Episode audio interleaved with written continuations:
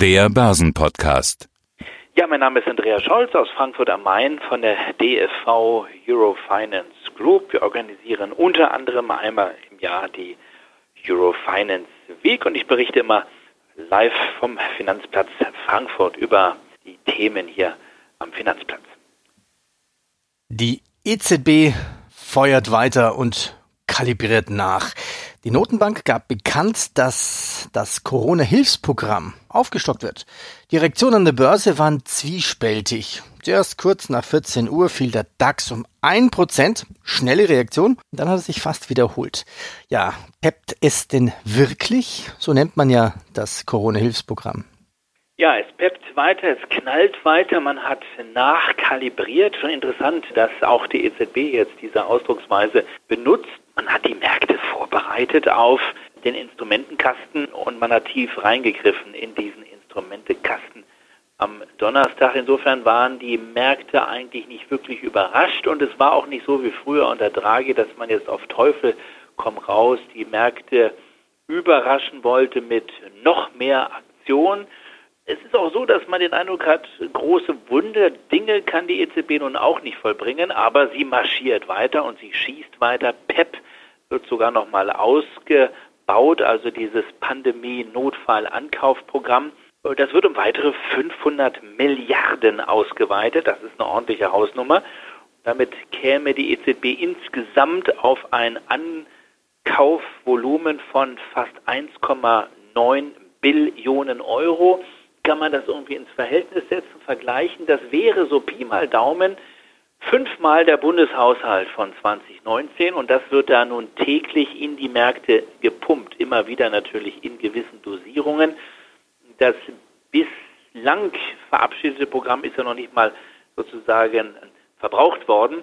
Nun kann nochmal nachgelegt werden und vor allen Dingen ist der Zeitraum nochmal verlängert worden, Peter, auf mindestens bis März 2022. Also da will jemand bewusst die Zinsen weiter niedrig halten als Refinanzierungschance für die stark unter Not, unter Druck stehenden Euro-Länder wie Italien, wie Griechenland, wie Spanien, greift weiterhin damit stark in die Märkte ein und kauft der Politik damit natürlich auch weiter Zeit. Also, es wird weiter gepeppt. Hinzu kommen Geldspritzen, sogenannte TLTROs, sehr kompliziert, über denen sich die Banken Geld beschaffen können und mit denen sie sich Geld beschaffen könnten. Also jetzt muss es nur noch den Impfstoff geben. Äh, an Spritzen gibt es von der geldpolitischen Seite genug. Die EZB kann weiter Zeit kaufen und hofft natürlich darauf, dass jetzt trotzdem sich die Lage im nächsten Jahr beruhigt und stabilisiert. Sie hat eine Menge getan und jetzt muss sozusagen der Rest von der Politik kommen und vor allen Dingen muss endlich der Impfstoff ausgeliefert werden innerhalb Europas. Nur das kann letztlich helfen. Wir werden die Pandemie nicht mit Geld in den, Griff, in den Griff bekommen, wir können nur Zeit kaufen, aber das hat die EZB nun einmal mehr getan. Also PEP, Pandemic Emergency Purchase Program. Bis März 2022. Ja, vielleicht nicht ganz unrealistisch, dass wir uns da teilweise auch noch ein bisschen im Lockdown befinden. Ja, insgesamt aber ist ja von keiner steigenden Inflation irgendwas zu spüren. Könnte man aber sagen, die Risiken steigen, wenn die Pandemie abklingt oder vorbei ist? Die Risiken steigen natürlich, weil irgendwann könnte auch inflationärer Druck natürlich aufgebaut werden. Also sie kann bis März 22 weiter schießen und Geld nachlegen. Sie muss das nicht tun. Die EZB hat sich alle Hintertüren aufgehalten und genießt sozusagen selber größtmögliche Flexibilität. Das ist schon geschickt eingefädelt von der Politikerin Christine Lagarde und das soll nicht despektierlich klingeln, sie hält sich alle Karten offen. Sie kann das Programm ausdehnen, ausreizen bis zu diesen knapp 1,9 Billionen. Sie könnte darüber hinausgehen, sollten wir die Pandemie nicht in den Griff bekommen. Sie könnte aber auch weniger das Programm ausnutzen, also früher auslaufen lassen oder weniger aufkaufen. Sollte beispielsweise der Impfstoff schnell ausgeliefert werden, im ersten, im zweiten Quartal des nächsten Jahres, sollte die Wirtschaft wieder anspringen, sollten wir alle schneller aus dem Lockdown rauskommen, dann müsste sie ja nicht so viel Geld spritzen noch nachschießen in die Kapital- und in die Finanzmärkte hinein. Also sie ist in beide Richtungen, ist sie offen, ist sie beweglich und ich denke, das ist politisch, das ist geldpolitisch auf jeden Fall klug, denn machen wir uns nichts vor. Wir werden enorme Nebenwirkungen erfahren durch diesen massiven Eingriff der Geldpolitik in die Märkte und es ist fraglich, wie die EZB überhaupt da wieder rauskommen soll aus diesem ultra-expansiven Modus. Die Nebenwirkungen haben wir jetzt schon mit einer Vermögenspreisinflation an den Börsen und äh, die Nebenwirkungen werden nicht kleiner werden, je länger diese Programme laufen. Ich denke, klammheimlich im Stillen weiß das auch die EZB.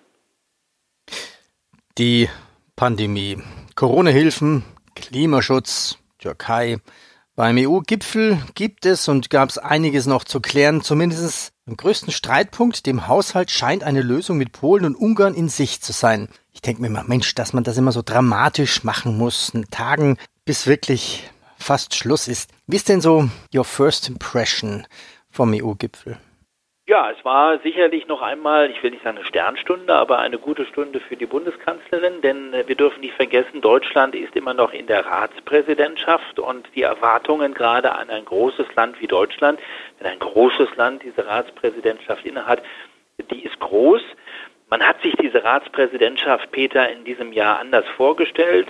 Eine Ratspräsidentschaft ohne Lockdown, ohne Pandemie wäre eine andere gewesen. Wir haben ja auch schon und wir hatten auch schon vor Corona enorme Baustellen in Brüssel.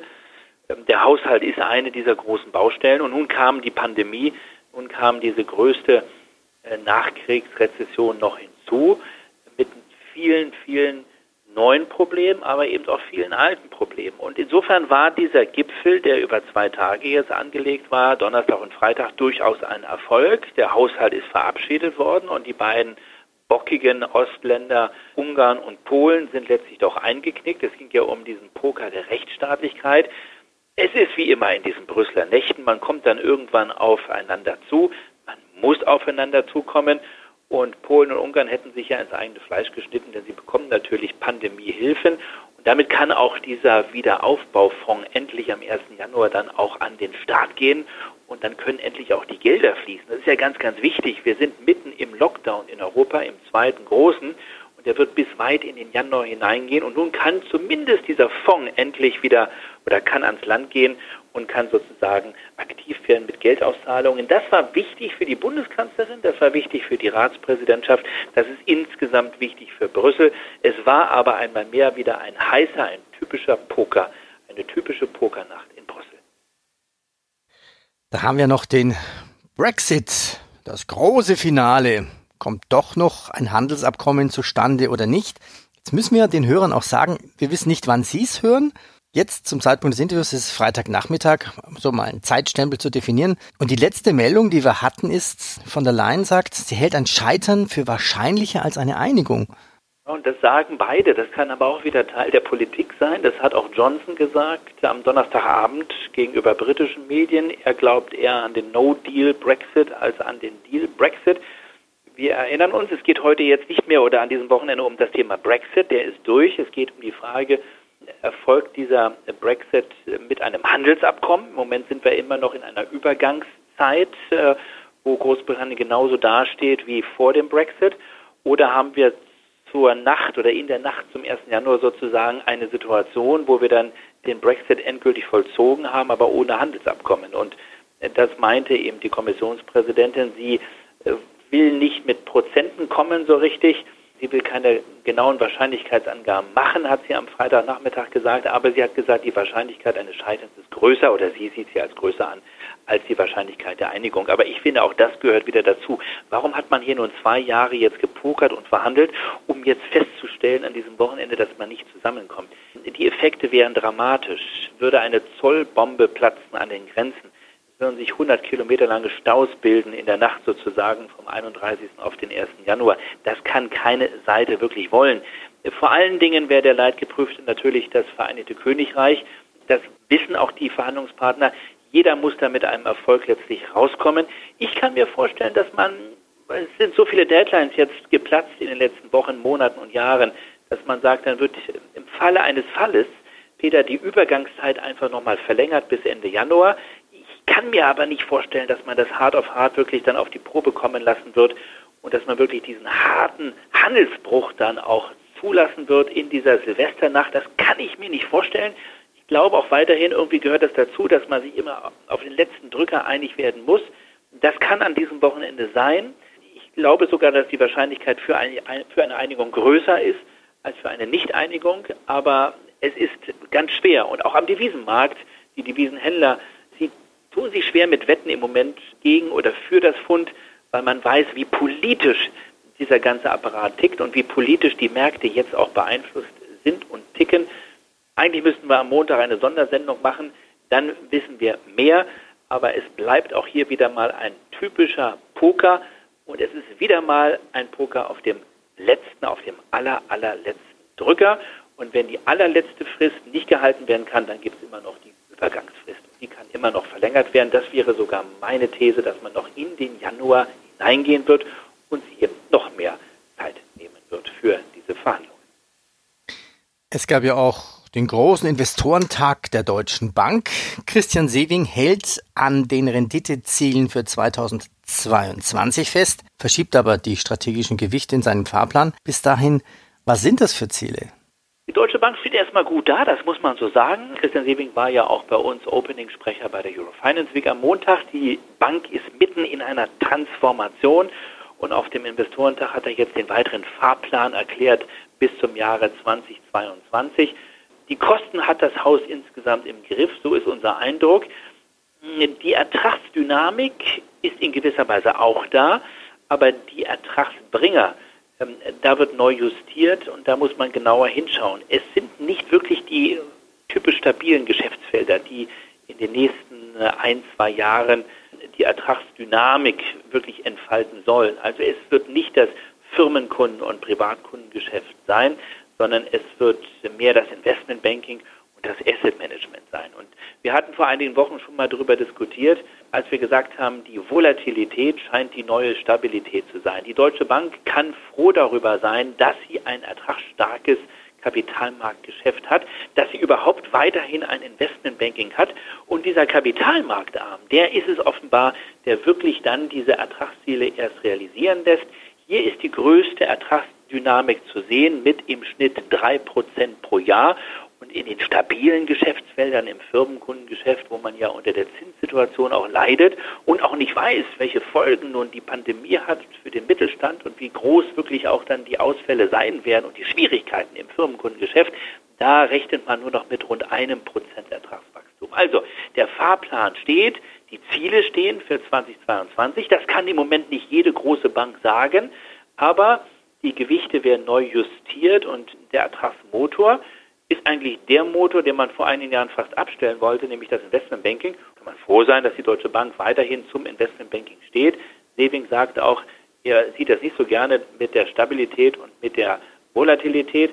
Das Investmentbanking kann auch sehr stabil sein, ist auch ein wichtiges Instrument für die Firmenkunden. Und er würde das nicht so sehen mit dieser Medaille und den zwei Seiten, wie ich das jetzt eben illustriert habe. Aber man sieht, er steht zum Investmentbanking, die Deutsche Bank steht dazu und kann letztlich froh sein, dass es das Investmentbanking weiterhin im Hause hat. Na dann auf ins neue Jahr und auf zu den Zielen 2022. Andreas, ich danke dir. Besten Dank und viele Grüße aus Frankfurt. Alles Gute. Tschüss. Der Börsenpodcast.